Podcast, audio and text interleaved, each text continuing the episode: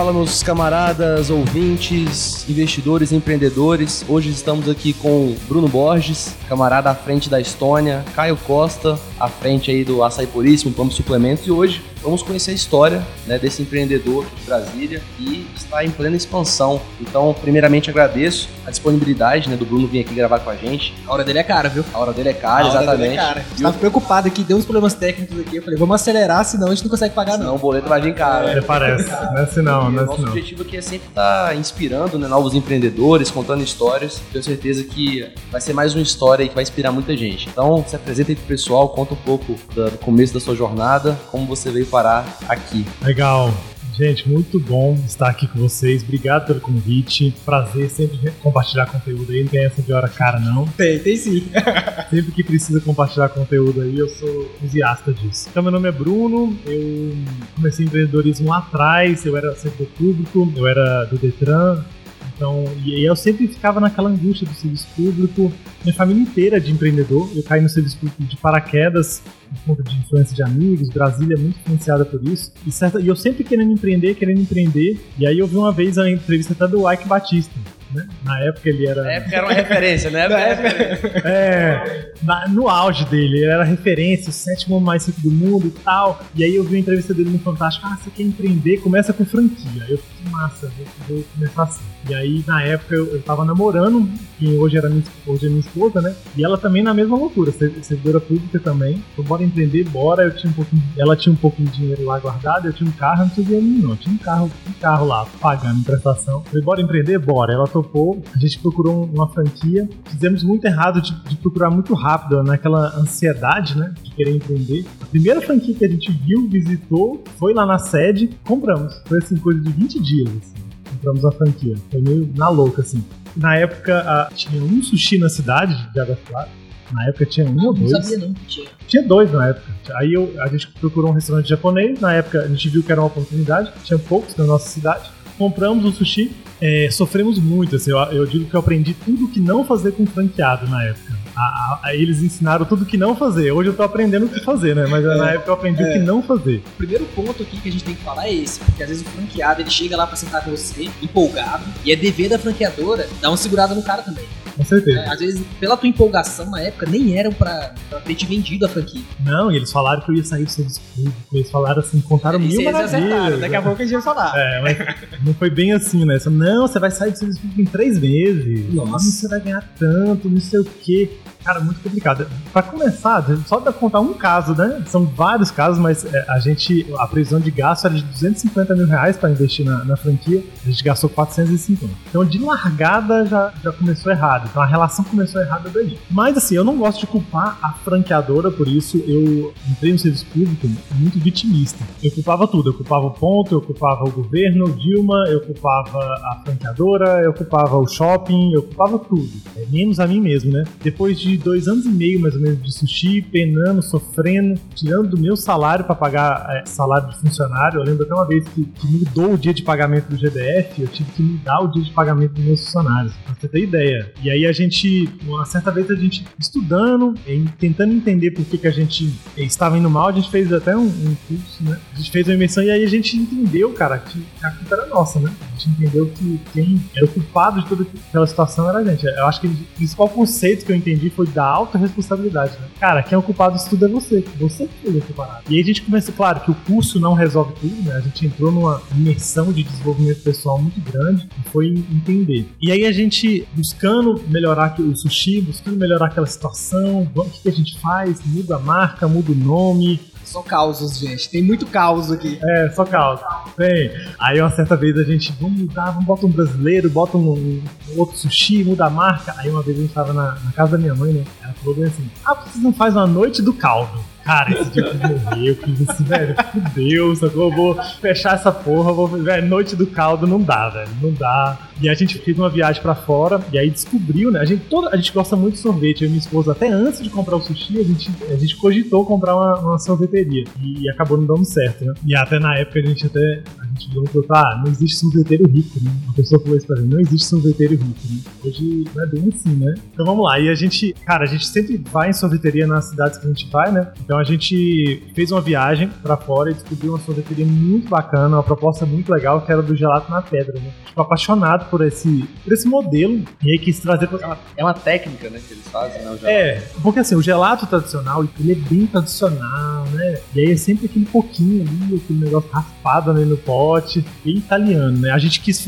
dar uma americanizada no negócio. Então a gente quis pegar aquele gelato ali que tá na vitrine, muito bem feito, de muita qualidade, não tem gordura hidrogenada, não tem gordura trans, não tem gordura vegetal, né? A gente só usa gordura do leite, do creme de leite, isso dá uma qualidade muito grande pro gelato. Só que a gente quis colocar ele numa pedra que eu possa colocar Nutella, ovo maltinho, calda de brigadeiro, calda de leitinho. São mais de 40 opções de mix que a pessoa pode misturar ali na hora. Então não fica só naquela opção da vitrine, que tem, tem 18 sabores na vitrine e 40 mix na pedra. Isso dá 5 milhões de combinações possíveis. Então a pessoa pode combinar do jeito que ela quiser. O cara é engenheiro mesmo, ele fez a análise combinatória. combinatória. tá vendo aí, né? Outro dia eu pensei, fazer lá uma saída, mas nunca fiz, cara, é engenheiro. A gente já fez, já dá 5 milhões de combinações. faz aquela análise combinatória, 2 dois com 3, 1 com 3 e tal. Ou seja, tem pra todos os gostos, né? Tem, tem pra todos os gostos. A pessoa pode passar uma vida que ela não zera as combinações lá da história. Até um ponto importante aqui de quem tá começando é, é, é o poder de uma consultoria, né? Até então a gente sempre fazia as coisas na tora, no sushi, vai lá e fazer uma coisa e tal. E aí, né, com a Stone a gente resolveu ser diferente, né? A gente falou, cara, a gente precisa de trazer pessoas boas pro nosso lado, pessoas que entendem. E aí a gente entrou nessa, nessa vibe de consultoria. Gente trouxe uma consultoria muito cara na época de 21 reais. A gente teve que vender carro para contratar uma consultoria para fazer a, a, questão do marketing, nome, cores, proposta de valor da marca. Então a gente contratou uma consultoria muito legal que trouxe toda essa pegada que a Estônia é hoje, né? Por exemplo, Estônia, não sei se você sabe de onde vem esse nome, né? É a mistura de Estônia, de pedra em inglês, com Estônia, que é um dos países mais gelados do mundo, né? Então é a junção de, de, desses dois mundos, assim. Então a Estônia é um país. Pô, quem já visitou a Estônia? Eu já. Não, brincadeira. Não, é pouca gente. Sabe, sabe qual é a capital da Estônia? Velho. Velho, é isso aí. geografia. Ah, fez dever de casa, fez dever de casa. Bom, Ele deve ter ação lá.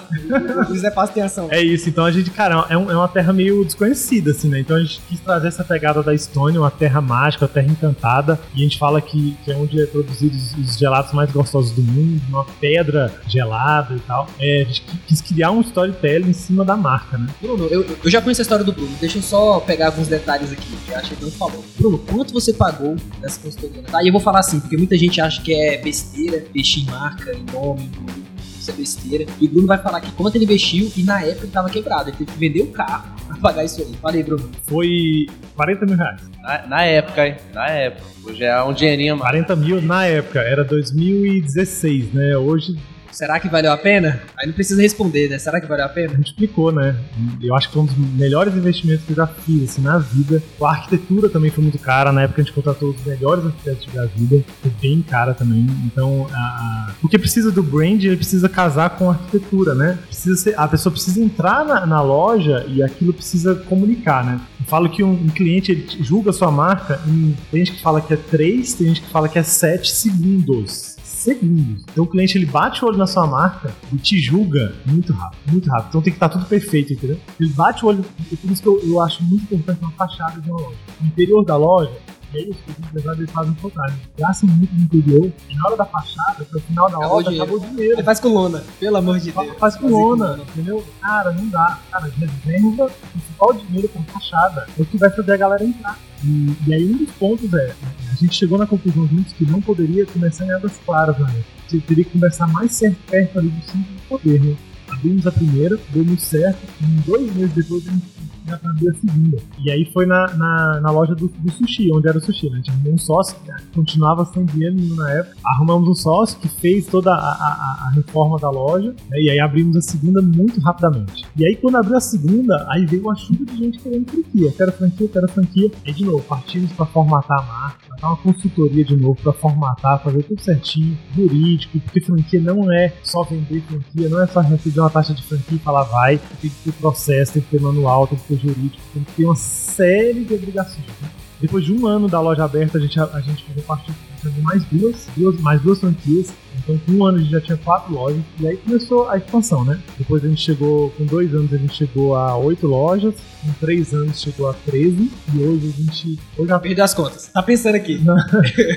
Não, hoje, a, hoje a gente tá com 19. Tá, Bruno, deixa eu fazer uma pergunta aqui agora. Você falou que era servidor do Detran. Qual foi o momento exato, assim, aquele ponto de inflexão que você falou assim, agora vou largar, a gente tinha um ano de, de, de estudo e o, o, tempo já não, já não dava mais para conciliar. Né? Eu trabalhava só seis horas no Detran, tinha uma escala reduzida lá. No primeiro ano deu para conciliar. Ah, a gente começou com a fábrica de gelatos dentro da primeira loja quando a gente foi para a terceira loja, com um ano eu tive que tirar a fábrica lá de dentro, a, a loja, as lojas vendendo muito bem, a gente teve que tirar a fábrica dali e, e, e levar para um outro lugar. Hoje a nossa fábrica é uma unidade de, negócio autônoma. Quando a gente precisou tirar essa, essa fábrica, abrir duas lojas, chegar a quatro, a gente viu que não dava mais tempo de conciliar e a gente saiu. Não foi por conta de dinheiro, a gente saiu pra, pra, porque a gente tinha uma visão que o negócio ia ficar grande, ia crescer muito e eu precisava de dedicação integral a isso. Verdade não dá, né? Não, não dá, não dá tempo. Não, não, estaria do tamanho que está hoje se ele estivesse dividindo a atenção. Outro detalhe aqui também, que em alguns momentos ele falou que é nós, nós, nós, e a sócia dele, quem é? Como que é isso? Como é que funciona isso? É, é um desafio, mas no nosso caso é muito bom porque a gente é muito complementar. Então a gente divide muito bem as tarefas e eu acho que o, a palavra principal nisso é respeito. Porque às vezes eu tomo uma decisão que ela não participou, sei lá, de uma reunião, eu tomo uma decisão e ela não, é, é, vem criticar essa decisão, não vem bater de frente em relação a essa decisão, né? A gente conversa, às vezes a gente toma decisões que um não agrada o outro, mas eu acho o seguinte, cara, se você não consegue convencer a sua esposa de um projeto, não consegue vender para sua esposa um projeto, cara, esse projeto tá, tá, tá capenga, tá furado. Se ela não comprar aquilo, se você não vender para ela, tem alguma coisa errada primeira pessoa que você tem que vender é a sua esposa. E aí, falando de divisão de tarefas, né? A, a gente divide muito bem. Eu fico com marketing, financeiro, é, expansão, novos negócios. Ela fica com pessoas, treinamento, produto e inovação. Então é muito é, bem separado enfim, vai trabalhar e volta todo dia junto. Reunião todo dia na ida e na volta, e, e, mas tem que ter muito respeito. Tem que ter, e, e, cada um saber o seu setor, cada, vez, cada um saber a sua área. Como é que você para? Ah, chega em casa só vai falar da, de vida familiar? Não tem jeito, é impossível. É impossível, entendeu? É, a, a, gente trabalha 24 horas por dia. É 24 horas, meu amigo. É 24 horas por dia pensando. Cara, mas o empreendedor é isso daí. E quando eu saí do serviço público também, a minha esposa sentiu muito isso. Ela falou, nossa, mas você parece trabalhando o tempo inteiro. Eu falo, não, mas eu tô trabalhando o tempo inteiro. Você não tem muito horário fixo de trabalho. Você vai dormir pensando. Às vezes, às vezes eu acordo no meio da noite, cara, com ideias. Posso fazer isso daqui. Eu vou na cozinha, tomo uma água, penso. Porque você vive aquilo ali, aquilo ali é sua vida. Não é bater ponto, sair e voltar. É aquilo que você é a sua criação, né? Então eu acho que isso que você falou aí é incrível. E realmente, fazer parceria com a esposa, cara, é complicado, porque muitas vezes é, acontece que a gente vê muito. Sempre um puxa mais pro lado da produtividade e às vezes o outro mais pro lado da, de gastar, por exemplo. É, aí um vai, faz ali, né, produz e o outro tá mais pro lado da gastação. Então tem que ter esse meio termo aí de empreender. Caso eu sou o gastador. Que bom, é, que bom, não tem conflito. Eu né? sou o gastador. Ela que freia, ela que freia. Em relação à empresa, né? Eu queria só contar um, um caso também, mais um caso. Vamos falar casa não, em casa. É casa de família, né? Eu queria falar sobre essa questão de pandemia, né? A gente, há um ano atrás, nosso momento de gratidão ontem foi, foi uma retrospectiva. Há um ano atrás, a gente tinha 12 lojas. Mas a conta aí, a pandemia fechou 4. A, a, nossa, a pandemia fechou 4 lojas nossas. E de um ano pra cá, a gente vendeu 11 lojas. Imagina, se eu tivesse parado há um ano, eu, tinha, eu, tinha, eu estava com a rede com 8 lojas. Hoje eu estou com a rede com 19 lojas. Gente, em um ano, a gente vendeu 11 lojas, fica 19. Então é, eu queria deixar esse recado assim, que a pandemia não pode ser uma desculpa, a pandemia não pode ser um, um empecilho. Claro que as coisas mudaram, o mundo mudou, o jeito de fazer negócio mudou é, e a gente tem que se adaptar. A gente tá com 19 lojas. Abertas. E outra coisa, tem 6 em obras.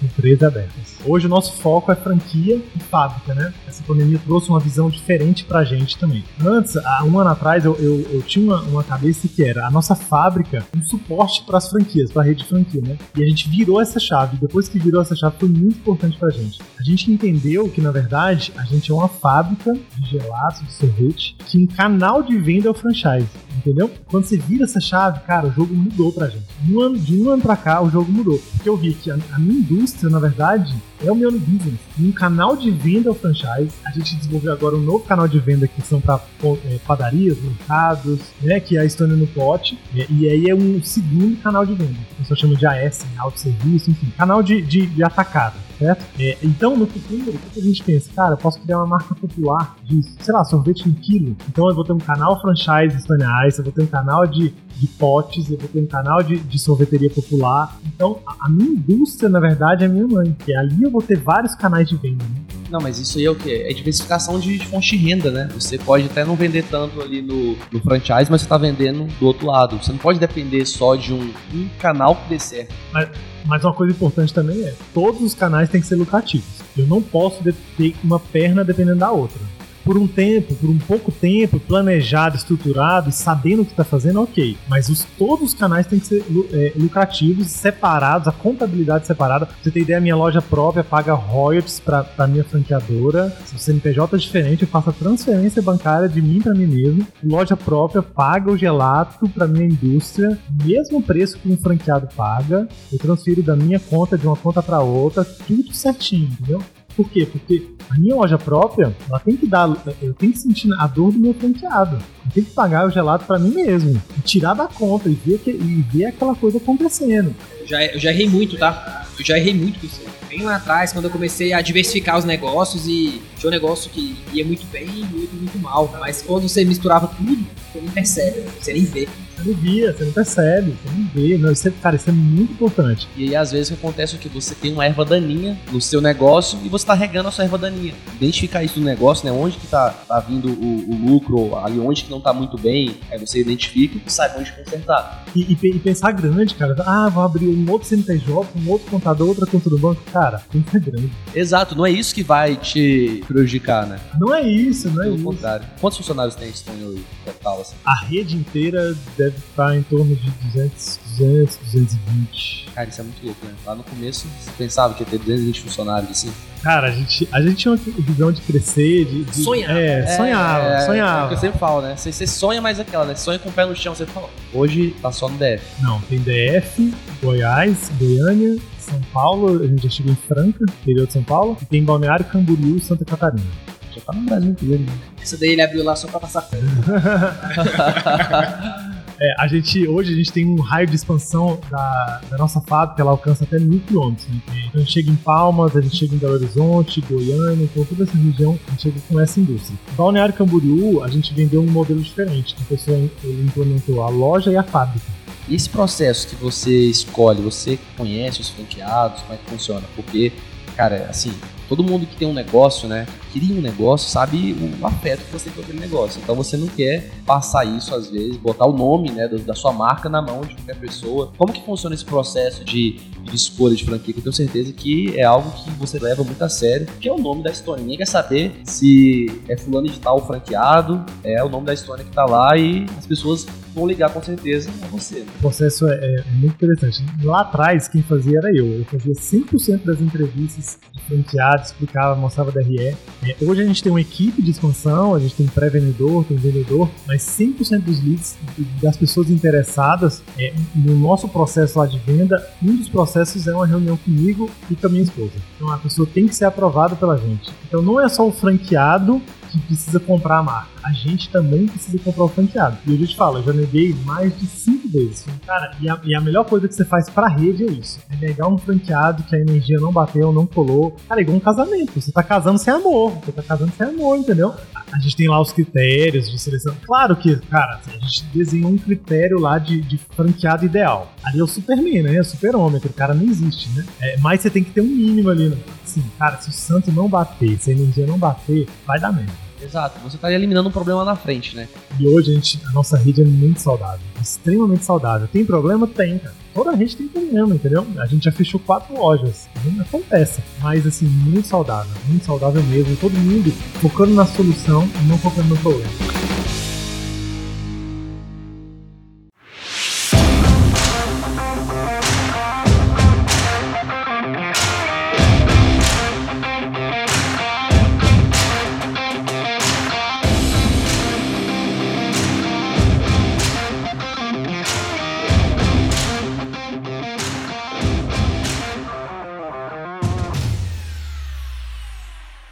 Cara, deixa eu fazer uma pergunta aqui, né? A gente tá com dois empreendedores aqui do ramo de alimentação. Como que vocês enxergam a, a concorrência? Cara, açaí tem um monte sorvete, tem bastante também. Como que vocês enxergam essa diferenciação do produto? Porque eu imagino que você tem que focar no, diferencial. Marca que não tem diferencial vai brigar por preço, né? Você começa a brigar por preço, fica a loucura no, mercado de varejo, de alimentação, enfim. Como que você, vocês olham e falam, cara, esse daqui tem que ser diferencial da minha marca, até pro cara que tá ouvindo aqui o podcast, tem que fazer isso daqui, porque senão não vou sobreviver no mercado. A gente sabe que o mercado ele é, é a guerra de, de, de leões ali de todos os dias. Qual que é o diferencial do negócio de alimentação? Qual é o conceito de diferencial? É uma coisa que você faz bem e os concorrentes não fazem ou têm dificuldade de fazer. E o diferencial da Estônia não deveria ser um diferencial, mas é enquanto ninguém está fazendo, enquanto está sendo difícil das outras pessoas fazer. Que é o quê? Proporcionar um momento de felicidade, proporcionar uma, uma puta experiência para o cliente. Deveria ser um, um, diferencial, um atendimento de qualidade, uma experiência do cliente, deveria ser um diferencial? Não deveria. Mas eu, eu, eu tenho a visão, nos próximos 20 anos, 20 anos aí, ninguém ainda vai estar tá fazendo. Porque é difícil de fazer. Envolve pessoas. O comprometimento de pessoas e ter um foco do cliente. Então, o diferencial da Estônia para mim é proporcionar uma experiência de qualidade para o cliente. Cara, eu vou te falar, quem já foi na Estônia sabe que a Estônia não vende sorvete. Vende a felicidade em forma de sobremesa, cara. Quem já comeu um avalanche lá, meu amigo, e olha como, como, isso foge do senso comum. Né? Muita gente fala que atendimento não é diferencial. Já, já escutou isso? Não é. Com certeza não, não é. Não é, não é. Cara, quantos restaurantes, eu falo isso por experiência própria, quantos restaurantes você deixa de voltar porque você é mal atendido? Tem vários. Se eu sentar num lugar e eu sentir que eu sou mal atendido, ou, ou os atendentes estão ali, vamos dizer assim, de contragosto, você vê que a pessoa tá ali forçada e tal, cara, você nem volta.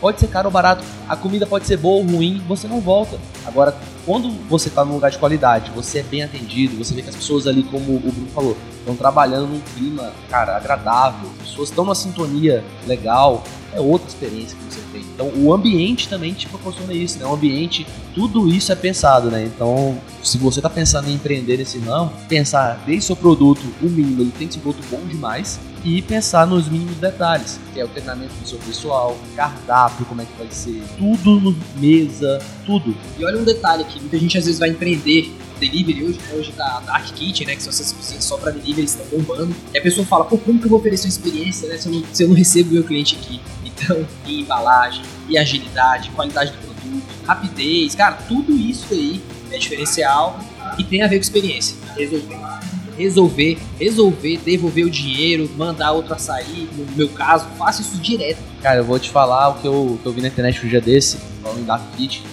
Cara, ele simplesmente, olha pra você ver como o cliente, às vezes, ele se importa mais com o tratamento mesmo do que o produto. Esse, esse cara tava fazendo hambúrguer em casa, só que o que ele fez? Ele fez várias cartinhas, ele escrevia vários recadinhos pros clientes colocava junto. Botava um bombonzinho, assim, um, um mimo ali pro cliente. Cara, aquilo dali fez uma diferença absurda. Todo mundo vinha falar pra ele, nossa, obrigado e tal, pelo tratamento. Cara, incrível, ninguém faz isso. E olha que sacada também interessante aqui agora, porque isso daí antigamente era um diferencial. Hoje em dia todo mundo faz. Cara, você recebe isso, você nem lê mais. Então olha como você tem que estar sempre à frente, né, Fábio? Sempre criando de novo. Uma ideia que eu tive agora também sacado, não sei se o chegou a ver, que eu imprimi um card com foto do funcionário. Que mandou... Sempre atualizando. É, eu já percebi já. É, mas é isso, né? O, o, empreendedor, a gente já falou aqui várias vezes, ele é um resolvedor de problemas diários. Né? Você não, não acha que, ah, não, eu vou sair do meu emprego, eu vou empreender e agora vai ser mil maravilhas. Cara, você vai resolver problema todos os dias. Todos os dias. A gente tá aqui resolvendo problema, gravando podcast, seu lá bombando. Então, resolver problema todos os dias e inovar todos os dias. Porque se você não tá inovando, alguém vai inovar e você vai pode ficar para trás. Se você não tá crescendo, você está morrendo. E é assim que funcionam os negócios. Se o seu negócio ele não está crescendo, ele está ficando para trás. Se você não está inovando, se você não está investindo em consultorias, em melhorar cada vez mais, em criar mais, porque até o cliente ele fica, vamos dizer assim, saco cheio. O cliente fica de saco cheio, ele chega lá, ah, isso é a mesma coisa, é o mesmo produto, ele cansa do produto. Sabe qual é o pior ditado? É aquele time que está ganhando não se mexe. Esse é o pior ditado, cara. Time que tá ganhando se mexe sim, porque senão você vai, você vai perder. Vai perder. Sempre dá pra melhorar sempre dá para melhorar. Você acha que não dá para melhorar no produto, o produto já tá bom. Cara, mas e aí, será que o cardápio ele não pode ficar mais atrativo? Será que essas fotos aqui não podem ficar melhor? Será que o nosso Instagram ele não pode ser mais chamativo? A gente pode fazer umas collabs aí no Instagram para ter mais alcance. Tudo isso, cara, é o dia a dia, é o dia inteiro pensando em como fazer é, essa máquina girar, né? Hoje em dia o pessoal usa muito influenciadores, não sei se a Estônia usa, eles usam influenciadores? influenciador hoje em dia é, é onde está a atenção, né? Eu acho que o marketing é onde está a atenção das pessoas, né? E hoje em dia as pessoas não querem mais aquela propaganda de interrupção, né? Ah, compra aqui, compra aqui, compra aqui. A pessoa quer ver uma propaganda num contexto, né? História, né? Aquilo ali tem que fazer parte da, da, da vida e da rotina dela, né?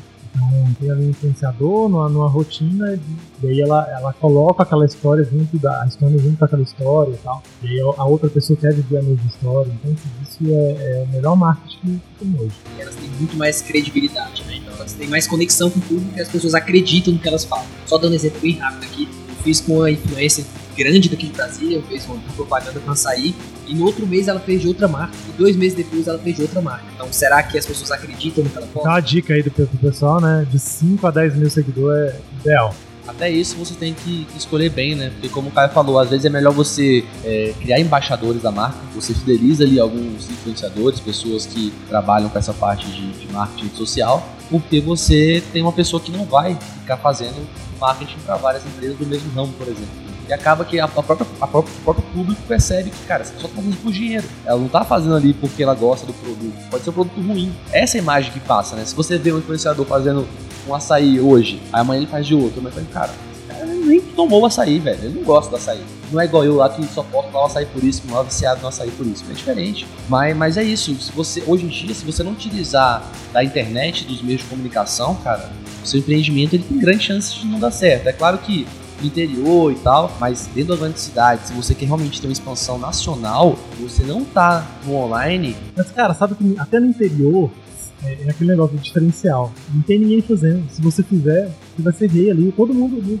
pode ser no interior, lá o cara tá usando Instagram, tem Facebook, tem Google, tem tudo. Então, assim, hoje, é, é, até quem tá no interior, quem tá em pequena cidade, vale muito a pena fazer um pago, usar influência. Toda cidade tem o seu influenciador, cara. Esse fenômeno de influenciador é antigo. Agora que a rede social deu um nome para esse negócio, a galera tá vivendo disso. Mas isso é antigo, cara. Isso é, é, é, o, é o cara do bairro ali que, que é o líder de comunidade. Não, que tinha toda, toda o representante da turma. Da cidade, por menor que seja, turma, dia tem. Sempre tem, cara. É um líder. O cara é um líder nato, cara. O cara O que, que, que liderança? É influência. É um cara que influencia mais gente, entendeu? Então, assim, a rede social só deu uma, uma explosão nesse negócio, nesse fenômeno, e fez isso, escalou isso, mas isso é um fenômeno tá? da época das cavernas. É o famosinho da cidade, aquele cara que todo mundo conhece. Popularzão, popular. É. Da turma. Exato. É aquele cara que tem uma autoridade ali, um líder. Agora que você falou isso, eu lembrei, né? Na época da escola sempre tinha aquele cara que aparecia com um tipo de tênis, e aí todo mundo, cara, eu quero esse tênis, aí todo mundo ia comprar o tênis, é a mesma coisa. É a pessoa que aparece tomando lá o Stônia, e aí todo mundo olha, nossa, também vou lá tomar um Stônia, vou lá tirar uma foto lá instagramável, né? Postar no meu Instagram, e rola muito isso, né? publicidade gratuita. Porque, por exemplo, os pratos do Stone, para quem não conhece, são, são obras de arte, né? Aquele prato é, um, é, uma, é uma arte, é um prato bonitão. Então as pessoas elas fazem publicidade gratuita. Elas vão lá, postam nos stories, marcam Estônia. Aí a pessoa, nossa, onde que é esse lugar? E tal, outra pessoa vê. Cara, 100% da. Assim, sem exagero, 99% das vezes, chega a sobremesa, a pessoa, a primeira coisa é foto é foto. É impressionante. É. Exato. Não, e isso pra, pra quem é o dono do negócio deve olhar assim, sorriso de olheira é olheira, né? Cara, sei lá, publicidade gratuita. Cara, já fui, eu levei meu sobrinho uma vez, meu sobrinho lá de BH. Chegou aqui, não, eu quero comer uma sobremesa, sorvete. Falei, não, então vamos aqui no, no melhor que tem, levar ali no, no bom.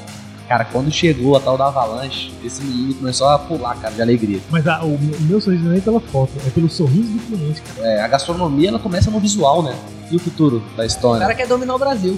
Fala aí, Então, nossa, nossa visão é ser o maior do Brasil, o maior número de lojas, chegar no Brasil todo, levar esse momento de felicidade pra, pra todo mundo. A gente acha que todo mundo merece um dia conhecer a Estônia. A gente tem até um slogan, né? Estônia, você merece. Então, todo mundo merece esse momento, mesmo quem passa por dieta, quem tem restrição, a gente tem gelato sem açúcar, gelato sem lactose. A gente acha que todo mundo merece conhecer a Estônia um dia. E a gente tem essa visão de, de, de expandir, de levar a marca para o Brasil todo. É isso. Se você não conhece, vai lá tomar uma avalanche, meu amigo. A, a diversão é garantida. A diversão é garantida, cara. É delicioso. Então, eu queria agradecer aí o Bruno e o Caio se alguém estava pensando em empreender e estava com a ideia no papel, é, o Bruno falou, a ideia não vale nada, você tem que colocar em prática. Não tenha medo de errar, não tenha medo de investir no seu negócio, porque nada gera tanta riqueza quanto o negócio. Investir no seu negócio, trabalhar duro mesmo.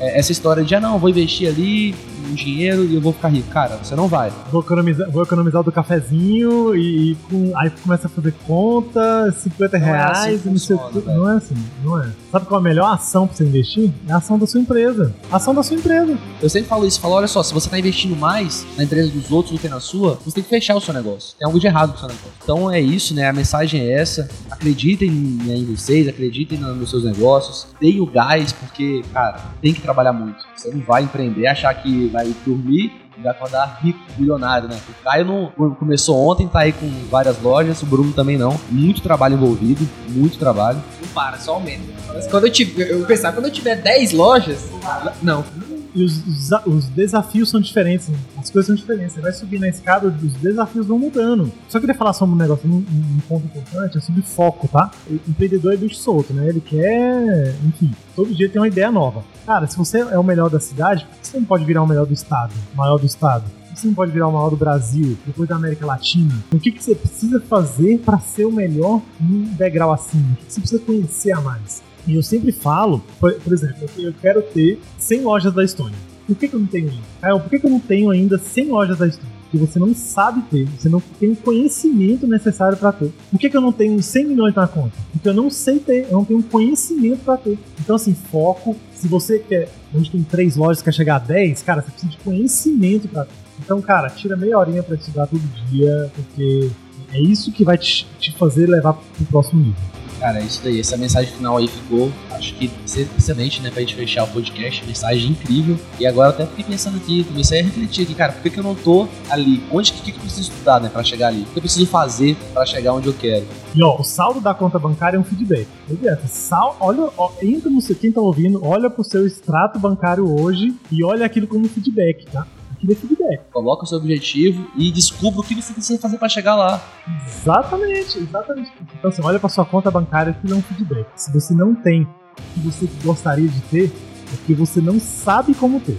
Exato. Cara, essa aí ficou marcada aí pra mim. O dia, o dia hoje vai ser reflexivo. Eu preciso agora escrever o que, que eu preciso fazer para chegar onde eu quero chegar. Então, pessoal, é isso daí. Mais um episódio do nosso Foldercast. Não esquece de compartilhar esse episódio, compartilhar no seu Instagram também, marca a gente lá nos stories, pra gente compartilhar também nas nossas redes sociais. E até o próximo episódio. Agradeço a todos que ouviram, agradeço ao Caio e ao Bruno e vida longa aí ao Açaí Puríssimo, a Pump e a História. Um abraço, valeu. Valeu, valeu.